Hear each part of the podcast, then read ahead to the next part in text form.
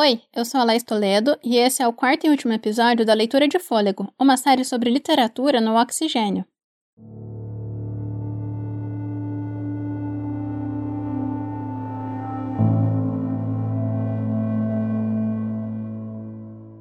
Cidade Perfeita são perfeitos pesadelos, porque ela elimina aquilo, a, a última coisa a ser eliminada do mundo é o indivíduo. Pode eliminar tudo, menos o indivíduo. Porque se você eliminar o indivíduo, aí já está tudo eliminado, não tem mais nada. Utopia. Essa palavra, inventada a partir do grego, quer dizer não lugar, o que não está em lugar nenhum. A gente fala de utopia normalmente para se referir a um lugar ou a uma sociedade onde tudo é perfeito, ou também para se referir a uma situação que tende a não se realizar, um sonho inalcançável. Então, por que será que uma sociedade perfeita seria um perfeito pesadelo? Por que ela eliminaria os indivíduos? Nesse episódio, a gente vai conversar sobre a utopia, que já nasce cheia de contradições e ambiguidades e que não é assim tão diferente da sua filha mais popular hoje em dia, a distopia. Quem conversa com a gente sobre esse assunto é o Carlos Eduardo Ornelas Berriel. Ele é professor e pesquisador do Instituto de Estudos da Linguagem, o IEL, da Unicamp. Faz mais de 20 anos que ele tem se dedicado ao tema das utopias literárias. Ele é fundador e editor da revista Moros Utopia e Renascimento e dirige o Centro de Estudos Utópicos da Unicamp, chamado Utopos.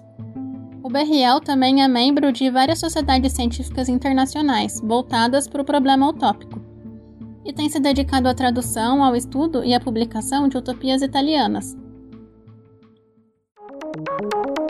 Você está ouvindo Oxigênio.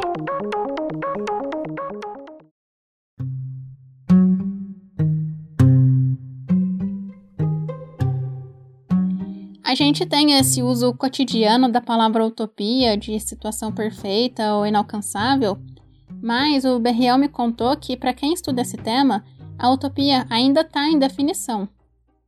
A utopia é um campo de reflexão atual Nunca se estudou tanto utopia como agora. Na verdade, a utopia ela começa a ser estudada só no século XX.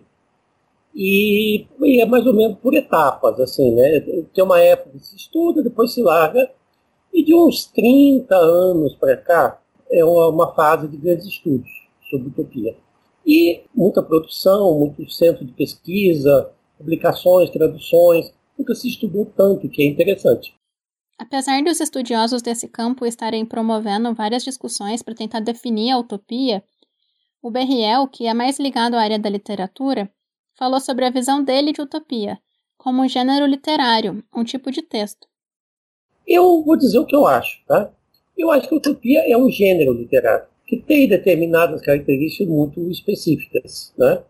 É um gênero literário que nasce com a sociedade moderna, a sociedade burguesa, e ela tem, ela, quanto, digamos assim, característica de gênero, a utopia é muito próxima, ou é mesmo uma sátira. Tá? É uma sátira política. Ao ser uma sátira, ela tem uma característica desse gênero, que é um gênero antigo, né? que vem, que se renova, que se refaz, como os gêneros literários vão se refazendo no tempo, não é? É, é atendendo às demandas de, de, de cada época. A sátira, ela tem por característica ser um gênero, períodos de grande fratura histórica, de grandes transformações sociais. Como, por exemplo, a sátira, ela tem uma ligação direta com a crise da sociedade romana. A sátira, como tipo de texto, surgiu na Roma Antiga. E o Lucílio, que nasceu por volta de 180 a.C., é considerado seu criador. A palavra sátura tem a ver com um tipo de bandeja cheia, saturada, de frutas. O autor da sátira imitava outros gêneros. É como se ele misturasse numa mesma obra, bandeja, vários gêneros literários, frutas diferentes. Isso acontece porque, como disse o Berriel, o chão da sátira é uma crise social, uma rachadura na crosta histórica. É como se um mundo tivesse acabando e outro ainda tivesse nascendo. E na beira desse abismo, o escritor ainda não podia inventar um gênero novo, então ele imitava e misturava gêneros, entre aspas, mortos, gêneros de um mundo que estava acabando. Né? O satirista ele está na margem histórica nova, mas ele usa materiais literários da sociedade velha ou da comunidade velha, certo? É, isso dá uma espécie de sabor de uma coisa irônica, de uma coisa relativamente falsa, de um riso no canto da boca, que é o, é o riso do cachorro, onde vem o cinismo, né, de sinos, que é cachorro, né? É, e que é a sátira. Né? Então, toda sátira ela tem um elemento de duplicidade, de um certo riso disfarçado. E eu acho que a utopia, quando ela nasce, com Thomas More, em 1516, é, quando é publicada, né, ela já vinha sendo escrita antes, ela é claramente uma sátira. Tá? Ela é uma sátira no sentido de que é uma, é uma reflexão sobre a, a nova sociedade,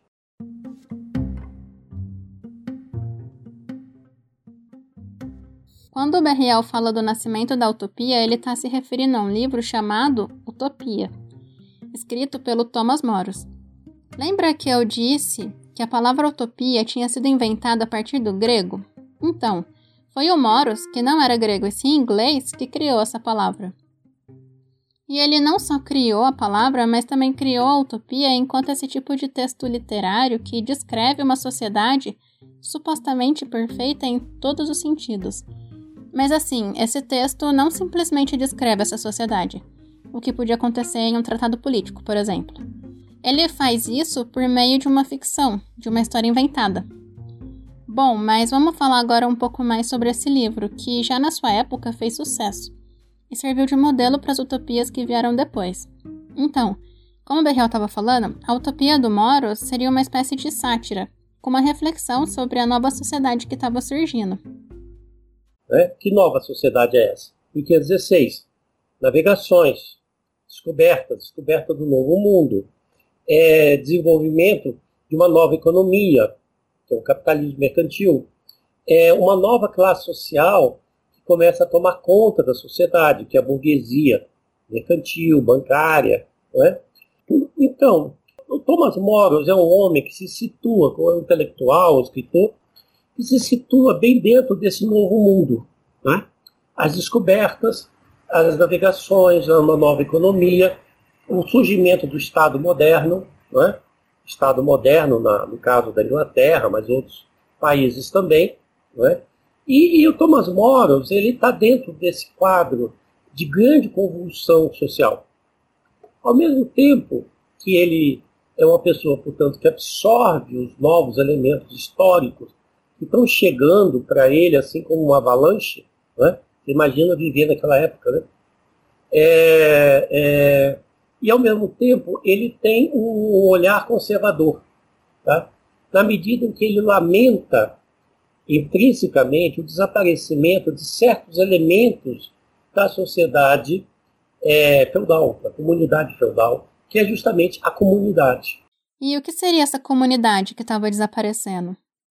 A comunidade, então, é uma forma de vida coletiva que não é regida pelo dinheiro, mas é regida por uma tradição. O que é diferente da sociedade burguesa que estava nascendo naquela época. Nela, as relações entre as pessoas eram mais utilitaristas, mais focadas nos indivíduos. O que, por um lado, é bom, porque a pessoa passa a ter liberdade para buscar outros vínculos, mais baseado no interesse dela do que numa tradição. Mas, por outro lado, essa mudança gerava um problema central dentro da utopia, que é o descarte, o abandono da população. Porque a comunidade, embora ela seja dura, áspera, cruel, tem os dominadores os dominados, mas dentro da comunidade todo mundo tem o seu lugar. É uma, é uma estrutura bastante hierárquica e todo mundo tem um lugar dentro dessa comunidade. Se você for refletir é, mais detidamente, aquilo que o cristianismo imagina que seja o céu é a sociedade feudal, uma comunidade feudal. Tem uma hierarquia onde existem os nobres, os cavaleiros, né? Deus acima de tudo, e vem descendo numa hierarquia muito cuidadosa até chegar no homem comum, né? até chegar o mais humilde do servo, que é um valor para a igreja, servidão, né? Todo cristão tem que se, tem que se declarar servo, como se fosse uma grande coisa, né? Então, a comunidade feudal estava desaparecendo na época em que o Moros escreveu a Utopia. E no caso da Inglaterra, onde ele morava, esse desaparecimento era muito acelerado pelo surgimento das manufaturas de tecido. O campo, ele, ele antes era dividido em lotes que os camponeses podiam longamente, por gerações, trabalhar e tirar o seu rendimento, tirar a sua subsistência. E tudo isso vai desaparecendo para transformar a Inglaterra em enormes pastagens de ovelha para atender à demanda de lã das cidades manufatureiras.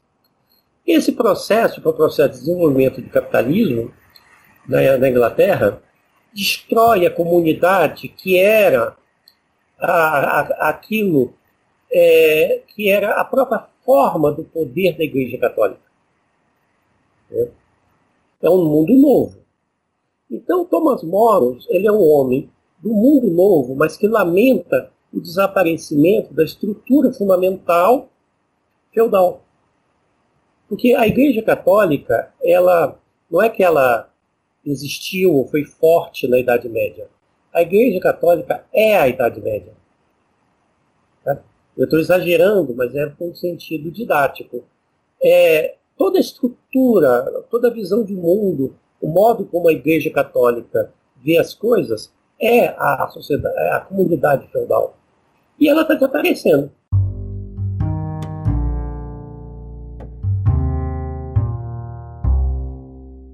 Com o desenvolvimento do capitalismo, a Igreja Católica não ia se sustentar se ficasse do mesmo jeito. Isso porque, como disse o Berriel, ela era uma tradução das relações feudais, enquanto o protestantismo ia passar a ser a expressão religiosa da burguesia. Bom, então o Moros, que inclusive foi canonizado, virou santo, mesmo que criticasse os problemas da igreja, como a corrupção e a ociosidade de alguns religiosos, ele estava preocupado com o fim do feudalismo no país dele, porque os camponeses estavam sendo expulsos do campo, eles estavam perdendo o lugar, ainda que injusto, que eles ocupavam antes. Com isso, acontecia um aumento da pobreza e da criminalidade. Muitas pessoas eram condenadas à morte por cometerem crimes como roubo. Essa é a questão do descarte da população, que é central na utopia. Então, é, da minha leitura, a, o Thomas More escreveu a Utopia para discutir esse fato. Certo? Discutir que é, é, um, é um livro extremamente contraditório, que é próprio das utopias essa contradição, né? porque ela tem elementos muito novos, essa é, reinvenção da sátira que o Moros faz da utopia é uma, um grande movimento literário, porque é uma apropriação dos antigos, mas com chave nova. E, além de ser uma, uma chave nova, é um elemento interessante, porque a, a sátira, perdão, a utopia como uma sátira nova, ela surge praticamente de modo contemporâneo ao surgimento do romance. O romance é também um gênero burguês. Só que o romance é um gênero burguês que não lamenta a perda do passado. Não necessariamente lamenta.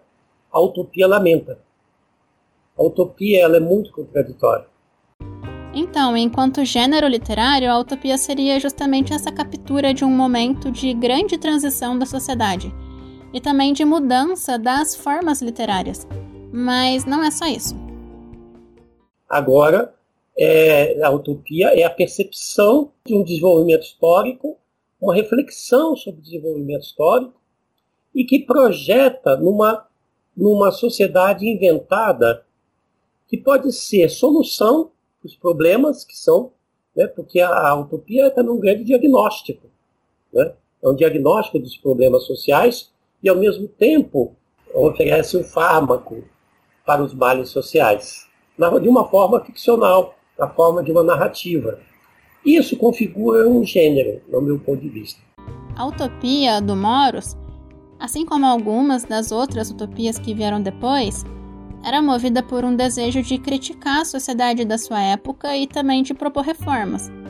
Mesmo que provavelmente os escritores de utopias não acreditassem que aquela sociedade que eles estavam descrevendo, inventando, fosse realizável. Por isso, as utopias costumam ser datadas, porque são bem ligadas a problemas históricos específicos. Além disso, como já disse o Berriel, elas são também contraditórias, ambíguas. Essa característica já aproximaria as utopias das distopias, que são narrativas que descrevem sociedades perfeitamente imperfeitas, ou sociedades perfeitas em seus defeitos. Eu acredito que a, a, a distopia seja um galho do tronco da utopia. Porque, em grande parte, o modo, o procedimento, né, o material da distopia, ela já está na utopia. De que forma? A, a utopia, ela, é, digamos, as grandes utopias que foram sendo né, as principais que foram sendo escritas e ficaram, iluminaram a reflexão política, não só política, reflexão ética, não é? É, foram grandes elementos para a discussão dos movimentos sociais, das formações, dos diagnósticos. Né? As utopias, elas têm um problema grave, né, marcante, que é o seguinte, uh, o utopista, quer dizer, o autor da utopia, ele oferece uma solução, não é? um modo de organizar a vida. Então, as utopias, elas, elas inventam uma sociedade completa. Tá? Completa no sentido de que elas preveem como é que as pessoas vão morar, como é que elas vão trabalhar, como é que elas vão casar, como é que elas vão morrer, como é que elas é, se relacionam com a ciência, com a natureza, com outros países, é completa. É, é, essa é uma exigência, digamos assim, das grandes utopias, das utopias clássicas, é fazer um desenho completamente suficiente do que seria uma sociedade. Ela funciona inteira, não está faltando nada.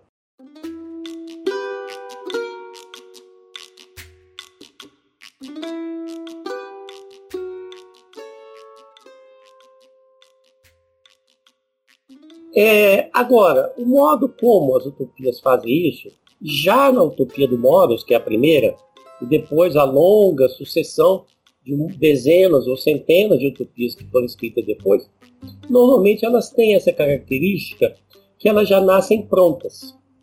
Tá? Isso é uma grande questão, muito, muito atual, eu diria.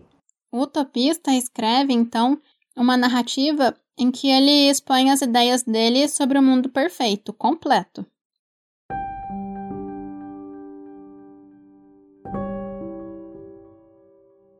Já dá para ver um problema nisso se a gente pensar que a ideia de perfeição normalmente é diferente para cada pessoa. O sonho de alguns pode ser o pesadelo de outros. Só que o problema da perfeição não para por aí. Aquela, por exemplo, a sociedade da, da Ilha de Utopia, do Thomas Moros, ela não nasceu de um desenvolvimento natural daquela sociedade. Que foram aquela população, foi vivendo a sua história, errando, acertando, corrigindo, etc., refletindo. Não é. Simplesmente, praticamente do nada, chega uma pessoa, um exército, que é o rei Utopos, uma constituição já definida nos mínimos detalhes. E essa, essa Constituição, essas leis que ele traz, são perfeitas, tidas como perfeitas. E se elas são perfeitas, a perfeição é um problema grave. Né? Porque a perfeição significa congelamento da história. Porque se é perfeita, você não pode aperfeiçoar. Na utopia do Moros, que é localizada em uma ilha, qualquer problema do mundo real que você possa imaginar, na economia, nas relações humanas, enfim, qualquer problema, já está solucionado. E ele está solucionado antes de qualquer coisa. Não pela experiência das pessoas, mas por uma lei fixa, racional, sem defeitos. Aquele modo de operar, tido como perfeito, ele não pode ser, ele não pode ser aperfeiçoado, você não aperfeiçoou o perfeito. Ao mesmo tempo, aquela, aquela lei ela não tem é, é, defeitos que possam ser corrigidos, porque sendo perfeita, ela não tem defeitos. Então, aquela sociedade, ela que é, é na ficção, é um outro lugar, né? é um lugar que não é aqui, no sentido elementar da palavra, utopia, mas é também um tempo congelado, em que Consequentemente, como está tudo perfeito e não pode ser mexido, você não tem história. A história eliminou. E se você elimina a história, é, você elimina os indivíduos. Porque os indivíduos, eles são histórias. Histórias individuais, que se misturam e formam histórias coletivas, história dos povos, história das populações, história dos vários lugares. Na utopia não existe história. A nossa individualidade depende da nossa história, da passagem do tempo, das nossas experiências, de conflitos, dos nossos erros, dos nossos enganos. E na utopia não tem nada disso. Como a história é eliminada, o tempo fica congelado numa sociedade que é tida como perfeita. É como se as pessoas vivessem num eterno presente. A gente pode perceber isso, inclusive, na forma como o texto é escrito. Porque quando você lê uma utopia, não tem personagem só tem funcionários. Você imagina aqueles funcionários com uma bata branca, com uma cara plácida, te trazendo a sabedoria perfeita. Né? É uma coisa horrível. Né? Isso é fala assim: olha que maravilha, uma sociedade perfeita. A sociedade perfeita são perfeitos pesadelos, porque ela elimina aquilo, a, a última coisa a ser eliminada do mundo é o indivíduo. Pode eliminar tudo menos o indivíduo. Porque se você eliminar o indivíduo, aí já está tudo eliminado, não tem mais nada.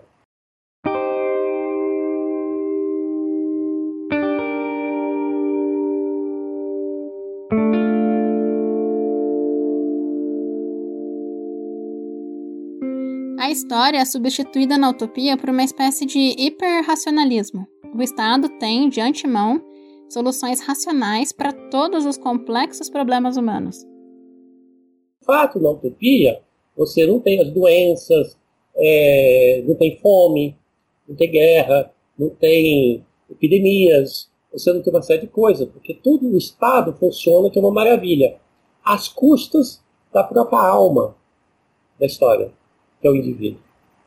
Portanto, a utopia, a primeira utopia já é uma distopia.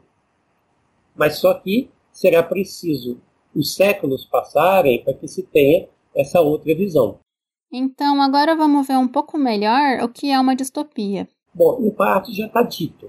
Né? A distopia são, é, são uma, é uma forma de sociedade, de Estado, tida como perfeita, e na verdade é uma forma absoluta, não estou querendo falar a palavra totalitária, né? mas é um Estado que, que tomou conta de tudo e que também a primeira coisa é a eliminação do, do indivíduo.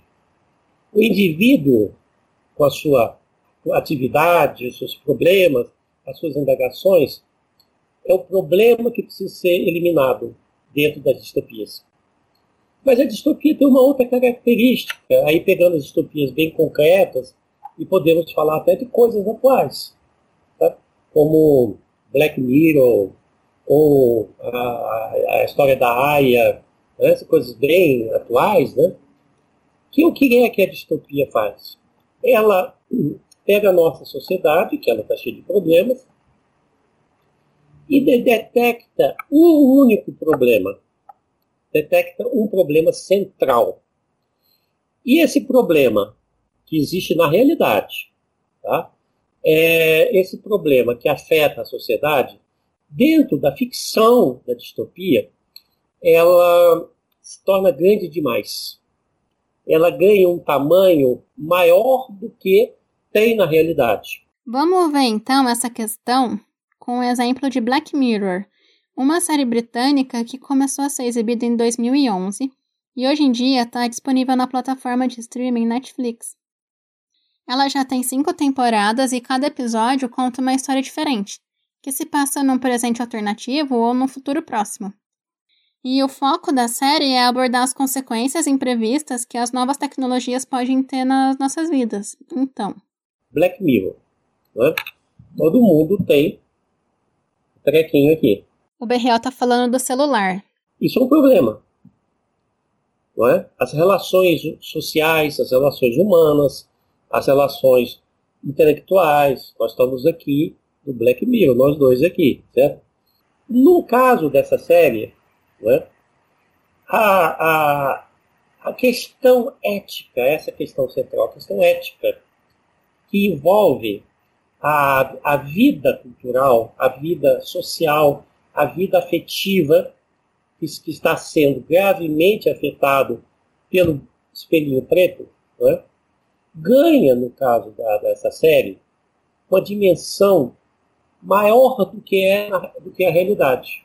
Mas essa é a função da arte, é distorcer. Lembra do Dionísio, Deus Dionísio, que só vê a realidade quando está bêbado? Né? Essa é a forma da arte ver a coisa. Não como ela é, mas a, como ela é, qual é o, o tamanho que a realidade ocupa né? é, dentro das coisas. E é isso é a função da arte, é colocar lentes, né? A arte tem que distorcer para dar o tamanho real das coisas. Isso é, é, o, é o Dionísio, né? E no caso, só estão pegando essa série Black Mirror, para dar um exemplo, pega uma questão que é a interferência né, das coisas é, é, é, da internet, as relações humanas. É, eu, eu, eu não sei se eu vi todos os capítulos, eu fiquei apavorado. Né? Eu ficava mal vendo aqueles capítulos. Me lembro muito particularmente de um. O Berriel comentou sobre o episódio Queda Livre, que é o primeiro da terceira temporada da série. Esse episódio se desenrola num mundo onde as pessoas se avaliam o tempo todo num aplicativo. Cada um pode ter uma nota máxima de 5 estrelas, e essa nota, que é visível para todos, influencia muito a vida das pessoas, inclusive num nível bem concreto, tipo uma oportunidade de trabalho ou o acesso a locais ou a serviços, o que pode ser dificultado ou facilitado, dependendo da nota de cada um. Nesse contexto, muitas das interações acabam sendo pautadas pela vontade de agradar os outros, para assim ser bem avaliado e ter mais oportunidade naquela sociedade. Aí, enfim, a protagonista do episódio encontra um jeito de aumentar a nota dela rapidamente. Mas pro azar ou pra sorte dela, eu acho que pra sorte, a estratégia dela acaba não dando muito certo. Então, isso é uma coisa que de fato existe. Claro que a série coloca no nível, né? Então, é, eu acho que essa série é muito boa, gosto muito dela, ao mesmo tempo me sentindo mal com ela é porque ela, ela percebe uma coisa que é uma enorme fetichização das relações humanas. É, eu percebo, por exemplo, pessoas que eu conheço, né, a enorme solidão das pessoas que têm 3 mil amigos virtuais. É, eu acho isso aí um grande problema. Um grande problema ético, um grande problema civilizacional, eu acho que nós estamos num buraco terrível e tudo isso faz parte, certo? Essa coisa de você mediar as relações através de um objeto. O Berriel dá outro exemplo desses objetos que estão no meio da nossa relação com as outras pessoas ou com as coisas do mundo. Uns 20 anos atrás, ele estava morando em Florença, na Itália. E quando apareceram as câmeras digitais, ele percebeu uma mudança na atitude dos turistas que viajavam para lá.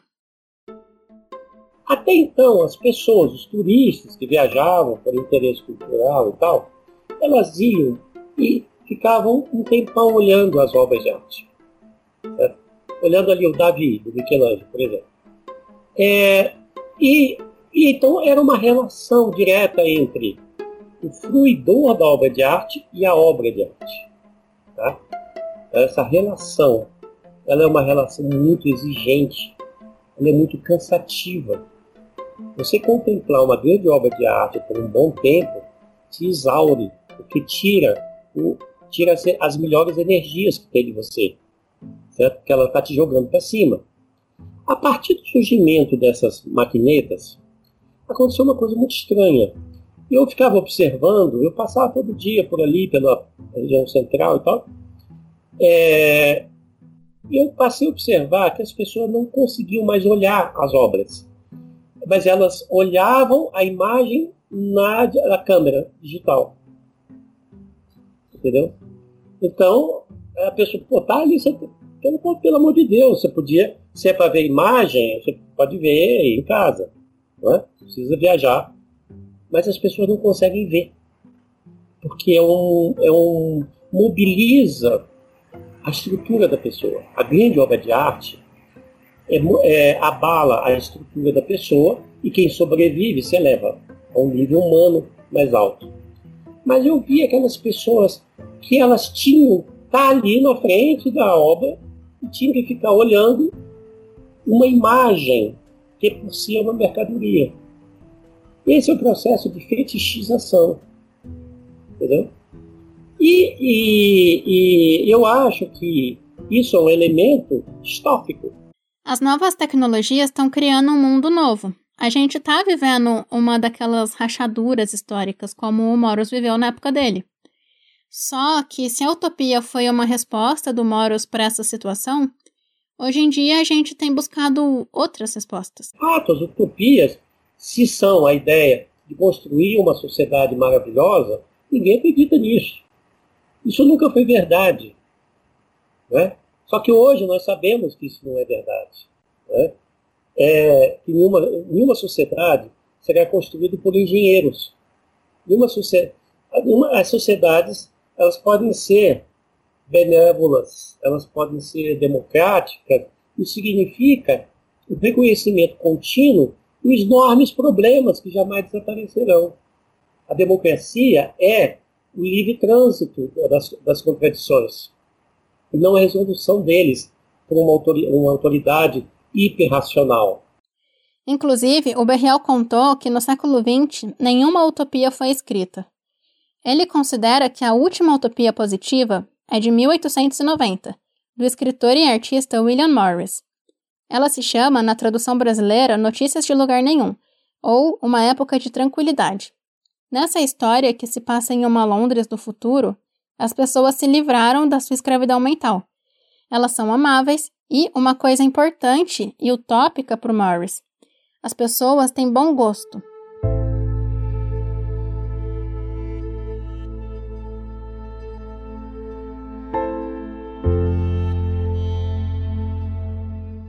Então, se hoje a gente não é mais capaz de pensar numa sociedade perfeita, para Berriel, a distopia, que começou a aparecer lá para o final da Primeira Guerra Mundial, é agora a grande questão, o grande gênero da atualidade. Ela ajudaria a gente a se conhecer e a entender melhor esse novo mundo onde a gente vive. As grandes, é, as grandes distopias que nós temos, digamos, nas últimas décadas, filmes principalmente, Blade Runner. Você assistiu Blade Runner, né? Quer dizer, Blade Runner é uma espécie de Frankenstein, né? é a história de Frankenstein atualizada, né? e você tem essa questão de que, a, a, as criaturas mais humanas, elas são justamente as máquinas, né? são os robôs, os replicantes. Né? É, numa sociedade inteiramente fetichizada. Né? A vida evaporou. A vida no sentido não biológico, mas no sentido da, da, da, da alma, ela evaporou, se transfere os objetos. É? E é, as distopias, elas têm sido é, é, a, a, forma quase que insuperável de refletir sobre essas questões. Então, pensar hoje em dia numa sociedade perfeita, nós não somos mais capazes. Então, as pessoas que estão preocupadas com o grave intervalo histórico que nós estamos vivendo, elas não, não conseguirão é, manter essa prática de crítica, de busca de compreensão, sem uma, uma, uma leitura, uma assistência às distopias. Elas são a nossa salvação, né?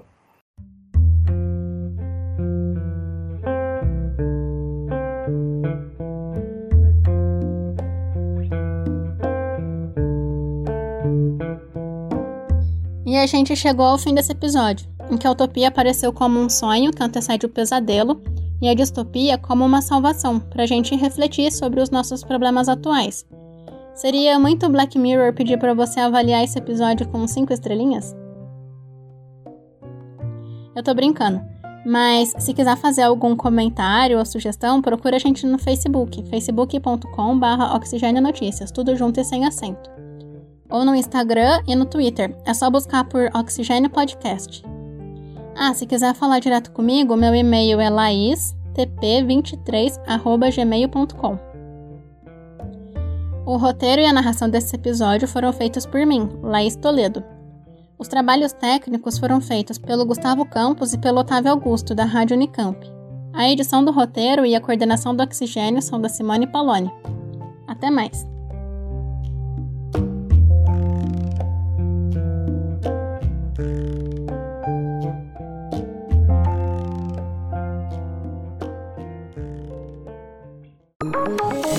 Oxigênio.